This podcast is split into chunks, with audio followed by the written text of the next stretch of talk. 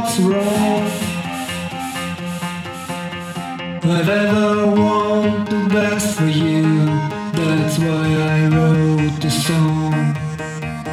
Times may change our mind and life, but it's still in our heart.